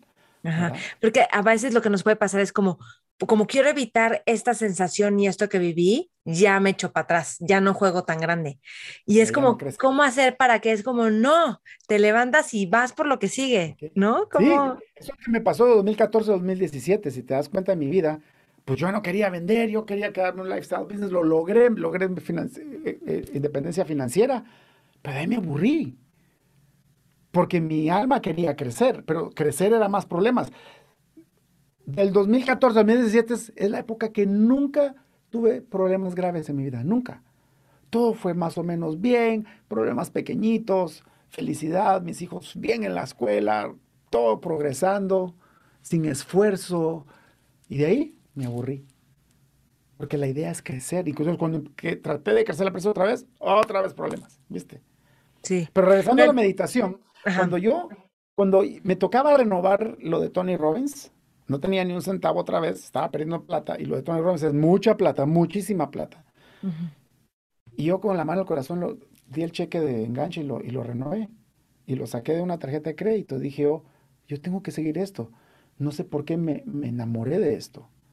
Y hay gente, by the way, que tiene 9, 10 años de seguir a Tony Robbins en ese nivel eh, élite, ¿no? Que tiene de Platinum, que es muy caro. Viene 2020 y cierra Canadá. Estuve un año encerrado y entonces puse mi membresía en pausa. Traté de ir a un evento en línea en Zoom, como que esto, y pues estaba, estaba tan acostumbrado a hacerlo en vivo que como que no me llegó la cosa. ¿no? Entonces lo regalé a alguien de la empresa y, y lo seguí en pausa. Pero eh, alguien me invitó a meditar con Deepak Chopra y me di cuenta que era un poquito de lo que me daba Tony. Entonces, todos los días, una meditación de Deepak Chopra. y cada vez mis meditaciones ya no eran de 5 minutos, sino eran de 15, 20 minutos, ¿no? Lograba meditar hasta 25 minutos sin hacer ejercicios ni nada. Y todo el 2020, pues empecé a crecer en mi meditación. Tranquilo, feliz. Logré estar en mi, en mi casa, en mi oficina, un año entero. Yo suelo viajar dos veces al mes. Por eso es que siempre ando buscando, ¿no? La, movimiento y libertad. Y luego eh, me dicen de, me dicen de, de. Joe Dispensa, seguíamos en pandemia y Olavo formó un grupo de cinco amigos de estos de Tony Robbins, que nos tenemos bastantes cosas en común, y nos mirábamos cada 15 días en Zoom, y fue mi grupo como de psicología para no volverme loco en la pandemia. Y total de que entre todos me convencen. Y por otro lado, mi hermana, que es doctora en psicología, me dice, tienes que ir a yo dispensa, tienes que ir a yo dispensa. Y entonces mi hermana haciéndome presión, ellos haciéndome presión al mismo tiempo, hasta que al fin dije, le dije a mi esposa, mira, esto es gente loca, quiere que vaya a meterme a Cancún cuando aquí está cerrada la frontera. Y me dice, pues trata. De todos modos, yo tengo estatus de trabajador esencial porque hacemos software para médicos y para laboratorios. Entonces, pues saqué mi cartita y compré mi pasajito y un viaje al día había de Toronto a Nueva York. Seis personas en un avión de 300 y logré ir. Y cuando fui con yo dispensa, ni bien llegué el primer día, hice una meditación de una hora. Yo me quedé. ¿Qué es ahorita, esto? fue ahorita en. No, no, no, en el 2021. Ajá. Eh, febrero 2021. Yo me quedé, Dios, ¿qué es esto? Y la pasé tan bien, empecé a tener visiones.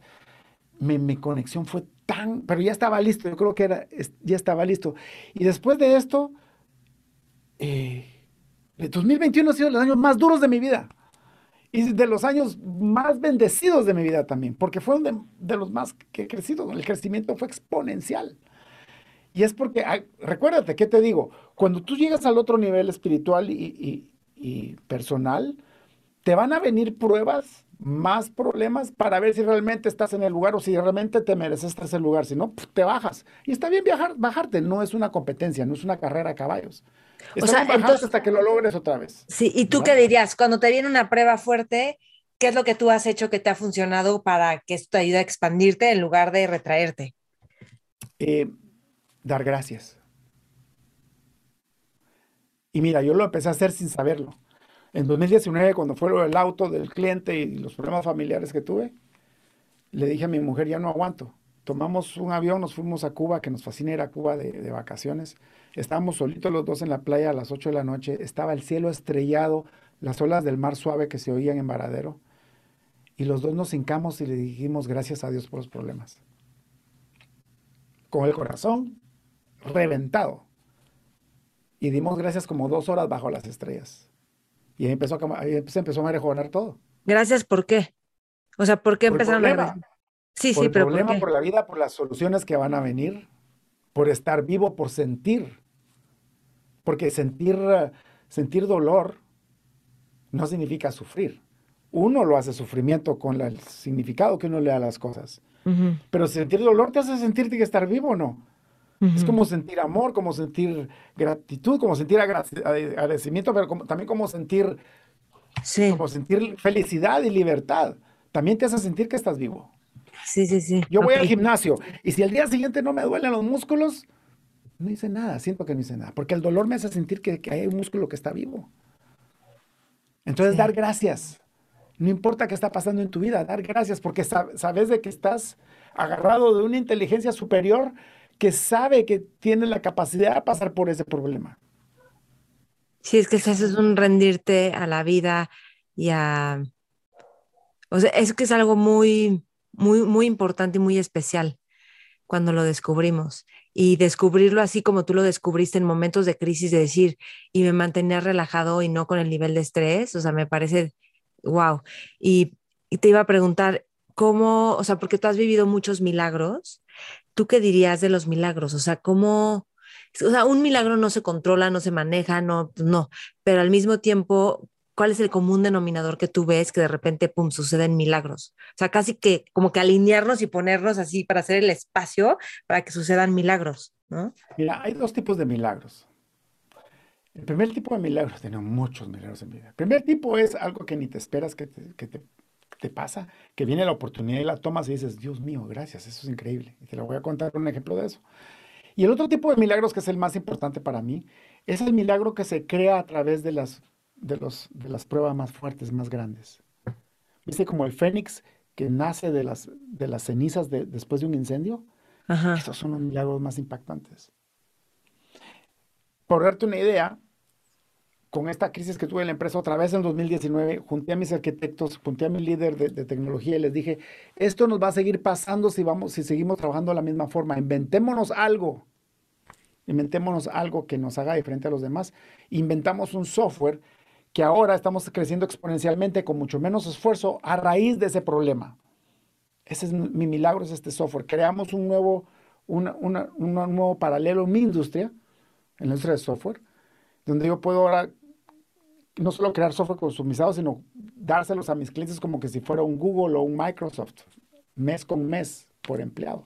Y nos está separando de toda la competencia y estamos creciendo exponencialmente, pero si no, este cliente no me hubiera no me hubiera quedado mal, nunca hubiera tenido la inteligencia para crear ese software, ni la necesidad. Entonces, los problemas más grandes es lo que crean los milagros más grandes. ¿Verdad? Pero ¿cómo? Cuando tú estás agradecido, eh, cuando estás en medio del problema y cuando buscas la forma más fácil de resolverlo, usando la regla 80-20. Y número tres, cuando más problemas tienes, cuando más tienes que ver a quién ayudas. Porque cuando tú ayudas a alguien incondicionalmente, aunque no esté relacionado con lo que estás haciendo, siempre va a venir bendición, siempre va a venir el, harvest, ¿verdad? Tú primero siembras y después cosechas. Pero ahí, No, pero ahí tienes que ayudar, no para esperar la bendición, sino por el acto en sí mismo de ayudar. ¿No explico? Porque si esperas la bendición, pues ya estás esperando algo. Es que la bendición es inmediata. Sorry, mm. es que la, la versión es inmediata.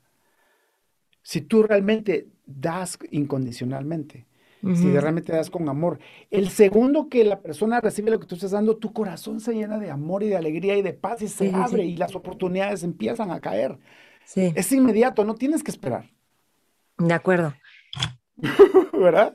Sí, sí, sí, no, increíble, sí. Ahora, quiero pasar, David, a otra cosa. Nos quedan no muchos minutos, pero sí es algo que quiero tocar porque creo que te has vuelto un buenazo en este tema de las inversiones y creo que es importante que sepamos invertir por todo ese tema del compounding, o sea, del, interés compuesto, de cómo el dinero se puede multiplicar, o sea, de ser inteligentes con, con el dinero. Entonces, cuéntanos un poquito de esto.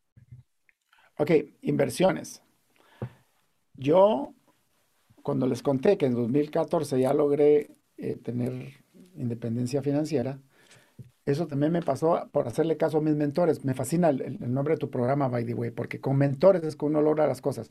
Tú puedes tratar de hacerlo tú solo, te vas a tardar 10 años más, 20 años más, o tú puedes ir con, con alguien que ya hizo lo que quieres hacer, seguir su fórmula, evitar sus, problemas, sus problemas, sus errores y alcanzarlo en seis meses, un año.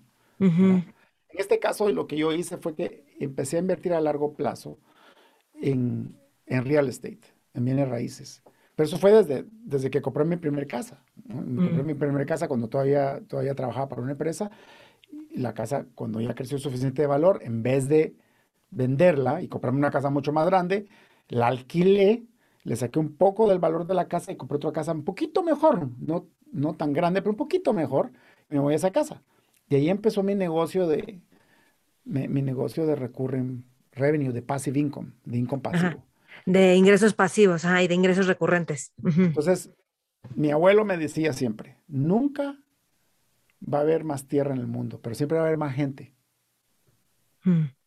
ese negocio es el más aburrido del mundo, pero es el más estable. Claro que tiene sus subes y bajas, ¿no? Y mi papá siempre me decía, las propiedades nunca se venden, solo se compran. Mm. ¿Te das cuenta? Entonces yo cada centavo que me sobraba de la empresa o cada vez que las casas crecían, una casa me dio otra, la otra me dio otra, y así fue creciendo. Cuando, de repente todas las casas tenían hipotecas, pero aún pagando la mensualidad de la hipoteca, después de la renta nos quedaba cierta cantidad de dinero. Cuando hubo suficientes gentes rentando, ya eh, el ingreso que yo tenía era igual a mis gastos. Eso fue la que me dio libertad, libertad financiera. Hay muchas formas de hacer esto, ¿no? No, tiene que ser solo con casas, ¿no? Pues yo seguí lo de las casas porque es lo que mi familia sabía y pues yo le hice caso a mi familia. Eh, pero hay muchísimas cosas. Entonces, hay tipo de, tres tipos de inversiones, ¿ok? Tony Romes le llama, le llama pockets. Entonces, la idea para, si tú quieres vivir financieramente independiente y lograr hasta, hasta, hasta libertad financiera, que es la libertad financiera extrema, es alguien como Richard Branson, por ejemplo que puede ser lo que quiera, cuando quiera, cuando quiera, como quiera, ¿verdad? Donde quiera. Pero lo primero que tienes que hacer, los que están oyendo, es vivir con menos plata de la que ganan. Esa es la regla número uno. Y no importa que tampoco ganen, se puede vivir con menos con lo que ganan. Después, hacer cubetas. Y en cada cubeta tú vas poniendo diferentes metas. Entonces, la primera cubeta es la, es la inversión, es la inversión segura. ¿okay? es la inversión más aburrida, pero la más segura, la que es bien difícil que tú la pierdas. Para mí esto es mi propia casa, para empezar, fue mi propia casa. Y después la primera casa que empecé a rentar, ¿verdad? La segunda cubeta, o sea, lo que te sobra de tu salario, meterlo en esa cubeta, empezarlo a ahorrar para enganchar una casita, por ejemplo. La segunda cubeta es inversión de medio riesgo. Esto es riesgo bajo, es medio riesgo. ¿Qué es medio riesgo? Pues para mí el riesgo medio es invertir en mi empresa, porque ya sé que funciona, ya sé que, ya sé que, va que puedo hacer las cosas, pero igual puedo perder mucha plata y he perdido mucha plata. Entonces es medio riesgo. O tal vez hay inversiones, por ejemplo, si compras el índice de, la bolsa de valores, está comprobado que en 20 años te va a regresar el 8% anual compounded. Eso es increíble. Eso es medio riesgo porque también puede haber una crisis y se te puede bajar las ganancias y el capital a la mitad y si lo tienes que sacar, pues lo pierdes todo, ¿no? Y después tenés inversiones eh, riesgosas. Por ejemplo, yo estoy a punto de invertir en una empresa de minería de criptomonedas que tiene grandes, va a tener grandes ganancias, pero muchos, muchos riesgos también. Se puede quemar el sistema de datos, se puede, se, se, lo pueden robar, se pueden inundar, se pueden arruinar las computadoras, y es una inversión muy grande, pero me va a retornar del 50 al 60% al año. Entonces, mientras más riesgo, más rewards. Y por último hay otra cubeta, que es la cubeta de los sueños. Entonces, en esa cubeta tú depositas los ahorros que quieres, un viaje quizás, quizás quieres ir a un restaurante de lujo que nunca has podido ir, quizás quieres comprarte un barquito o una lanchita o una canoa, o quieres tener un carro de tus sueños, entonces es, ahí también hay que invertir. Obviamente al principio de tu vida, pues lo más que te va a alcanzar es para la, cubeta de la inversión segura, ¿verdad? Que como yo digo, lo primero que tiene que hacer uno es tener un techo sobre su casa. No importa qué tan humilde sea, pero si tú sos dueña de tu techo sobre tu casa, estás bien. By the way, yo todavía, yo terminé de pagar mi casa, pero como ahora ya es invertir mejor, le saqué la plata a la casa, la mitad de la plata, para reinvertir en otras casas. Mm. Porque sigue siendo un negocio seguro para mí, porque lo hago de una manera conservadora. Hay gente que hace el, el negocio en las casas de una manera muy riesgosa y gana muchísimo más, pero igual lo puede perder todo. Para mí no, para mí esa es mi estabilidad económica. Entonces la forma en que lo hago es muy conservadora. ¿Y todo lo inviertes en Canadá? O sea... Tengo propiedades en Canadá, eh, y en, Guatemala y en Panamá. Ok, ok, ok, muy bien. No son muchas. ojo, recuérdense que esto lo que hace es esto, ¿no? Es estabilidad financiera, independencia financiera. O sea, yo si yo quiero ver televisión hasta el día que me muera, me puedo centrar a ver televisión hasta el día que me muera. Eso no significa que pueda ir a México, a Cancún, o que pueda ir a, de vacaciones a Europa, o que me compre el último carro del año. Exacto. No, es estabilidad financiera. Por eso es que es, mientras más aburrido sea ese, esa inversión, mejor, porque significa que es más estable.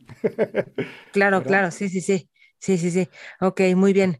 Pues ya casi estamos llegando al final. David, ¿hay algo más que te gustaría agregar?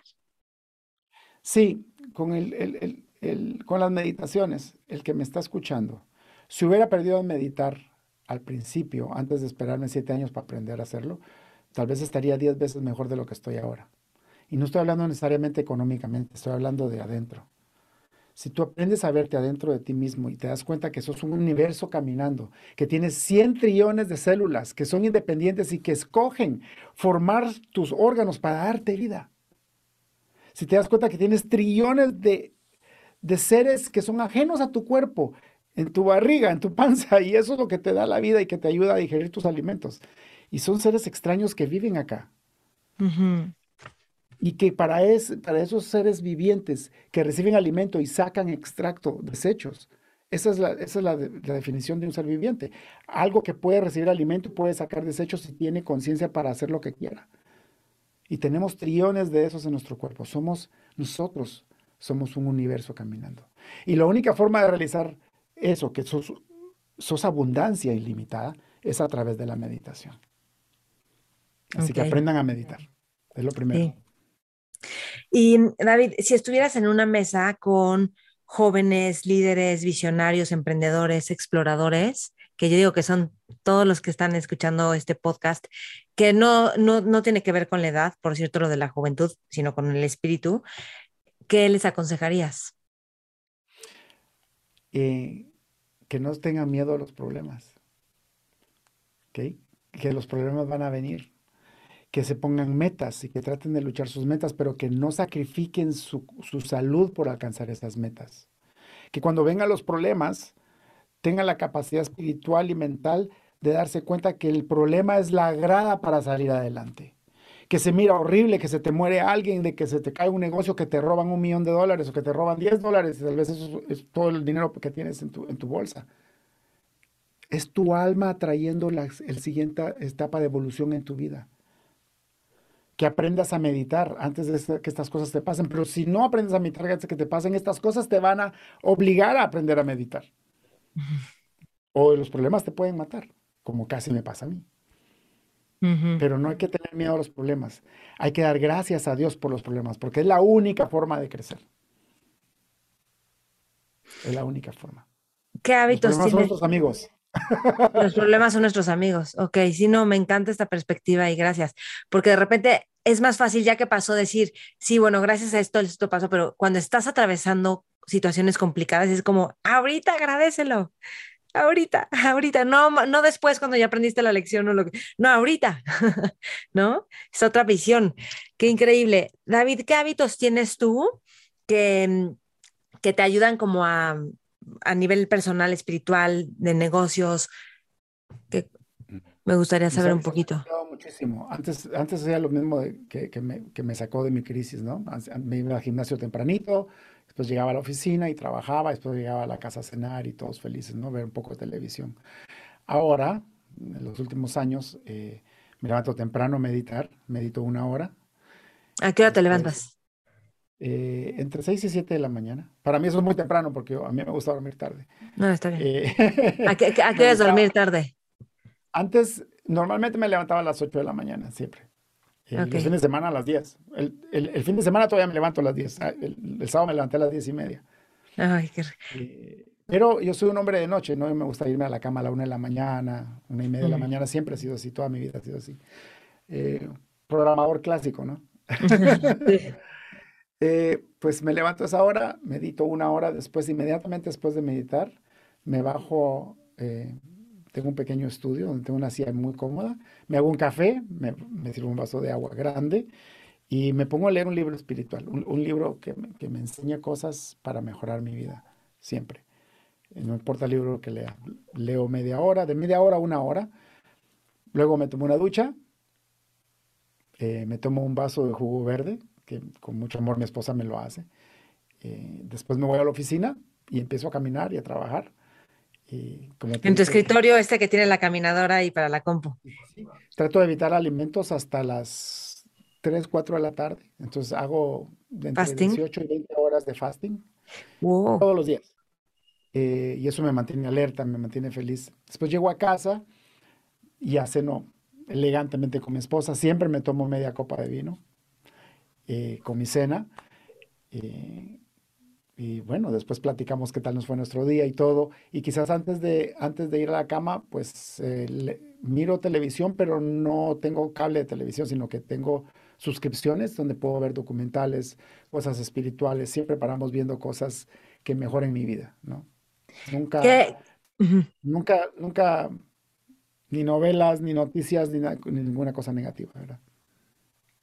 Que mm, ¿Has visto alguna vez los documentales Inner World, Outer Worlds? Sí. está, para que todos sepan, están en YouTube, además, 40 minutos cada uno, son cuatro. Están increíbles, ¿no? El primero que yo vi, que es de dos horas, eh, está en Amazon Prime. Ah, sí, ya cierto. Lo viendo dos veces y lo descubrí hace dos semanas. Qué increíble que me lo mencionas, porque es, es, es el mejor documental que he visto que describe todo lo que tú y yo estamos hablando después de haber ido varias veces a Yo Dispensa. Es como que lo escribe aún más detallado que lo hace yo.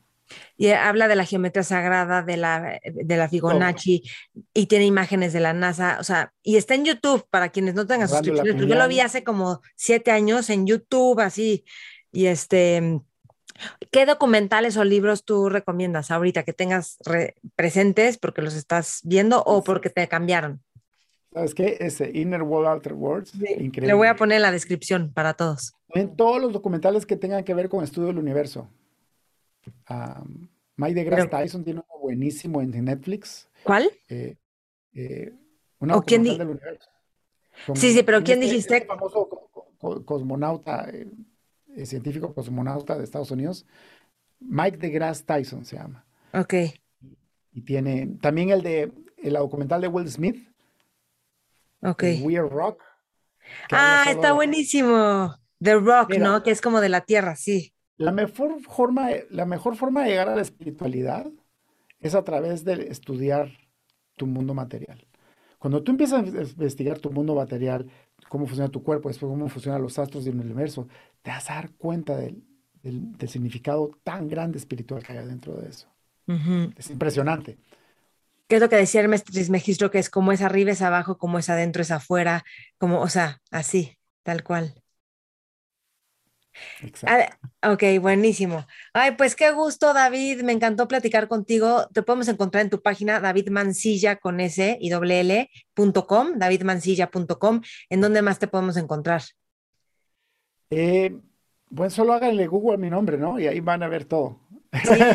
y ahí está tu libro también. ¿Cuántos libros tienes? Tengo dos libros, estoy a punto de sacar un tercero. Sí. Entonces, tus libros son Breaking of Corporate Jail, o sea, rompiendo la, jaula corporativa. ¿El otro cuál es? El segundo es eh, Tu negocio vive a través del código.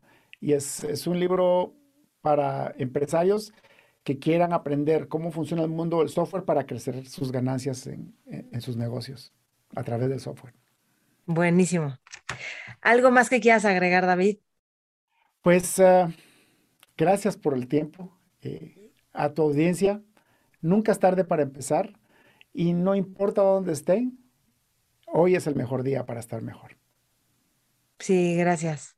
También es, échenle un ojo los que hablan inglés a su podcast, tu podcast que se llama Breaking Free o Break Free, ya. Break Free. Sí. Break Free, ok, buenísimo. Mentores. Espero que hayas disfrutado esta entrevista. Encuentra a David Mancilla en Google y en su página davidmancilla.com. Nosotros todas las redes, Mentores con Maite, Instagram, Facebook, YouTube, Spotify, iTunes y yo, Maite Valverde de Loyola, también en todas las redes. Y quiero saber qué es lo que más te gusta, qué es lo que más te sirve. También puedes recomendar mentores, por supuesto. Y te recuerdo que cada siete semanas empezamos Mentores Lab. Los autores de los libros se vuelven nuestros mentores y los conceptos más relevantes y fascinantes de los libros los aplicamos en nuestra vida diaria. Nos abren la mente, el corazón, la conciencia, empezamos a tomar acciones distintas y es fascinante. Así que no te pierdas de veras Mentores Lab. Es una gran forma de mantenerte leyendo, aprendiendo y compartiendo con otros. O sea, cuando compartimos con otros en comunidades, cuando más crecemos. Así que Aquí te esperamos. Mentores.